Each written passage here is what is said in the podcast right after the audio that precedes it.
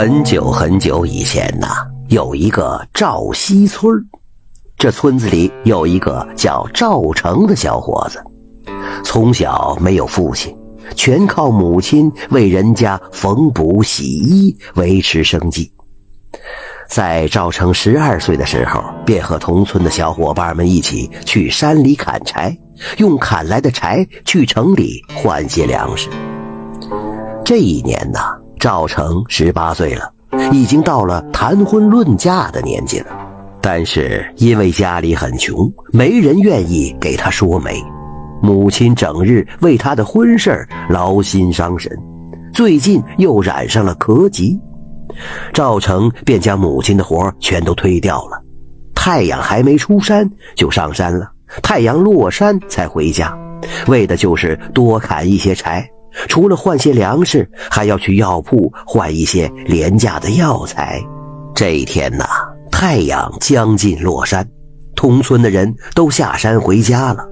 赵成抬头看看，太阳还没落，心想砍够了这捆柴再回家，母亲还等着他回家吃晚饭呢。太阳渐渐的落下来，赵成那捆柴也终于砍好了。当他捆好柴，准备挑着柴回家的时候，却看到一丈开外的草丛当中不停的晃动。他心里一紧，大喊不妙，二话不说，抓起斧头，爬到了靠自己最近的一棵树上。赵成以前没见过狼，但他知道这山上有狼，也听村里的其他人讲过。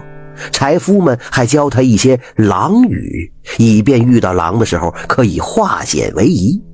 但是这狼天性狡猾，即使听得懂狼语，也不能够完全的放松警惕。果不其然呢，赵成刚爬到树上，那头狼也从草丛里边走出来了。他幽蓝的眼睛死死地盯着树上的赵成。仿佛一口就能把眼前这个小伙子吞下肚，看样子是一个饿极了的狼。天色已经暗下来了，赵成心里十分着急呀，他很担心呢。他担心这么晚还没回家，母亲会不会出来找他？万一母亲到山上来，不就成了这头饿狼的盘中餐了吗？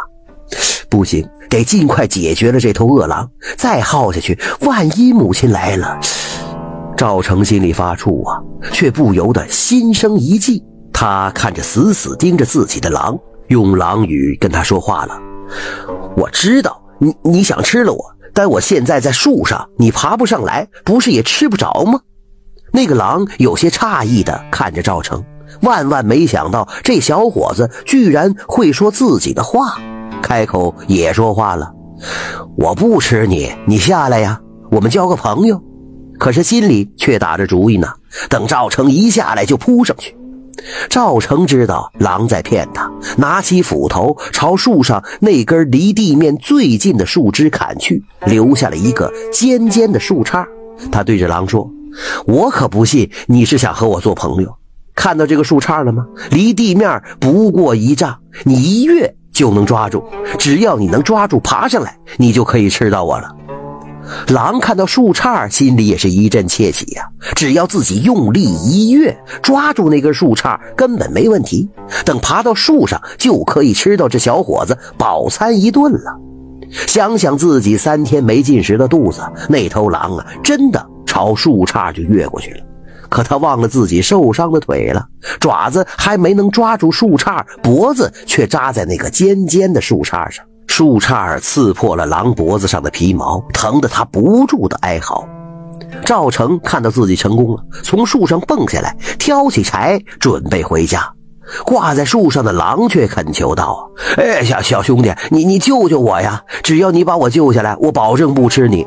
其实啊，我以前也没吃过人，只是三天前被猎人打伤了，休养了三天，今天是饿极了，才出来找东西吃。”赵成当然知道那头狼的腿上有伤，他从草丛里出来的时候，赵成就看见他前边的左腿不能沾地儿，才想出来让他抓树杈的办法。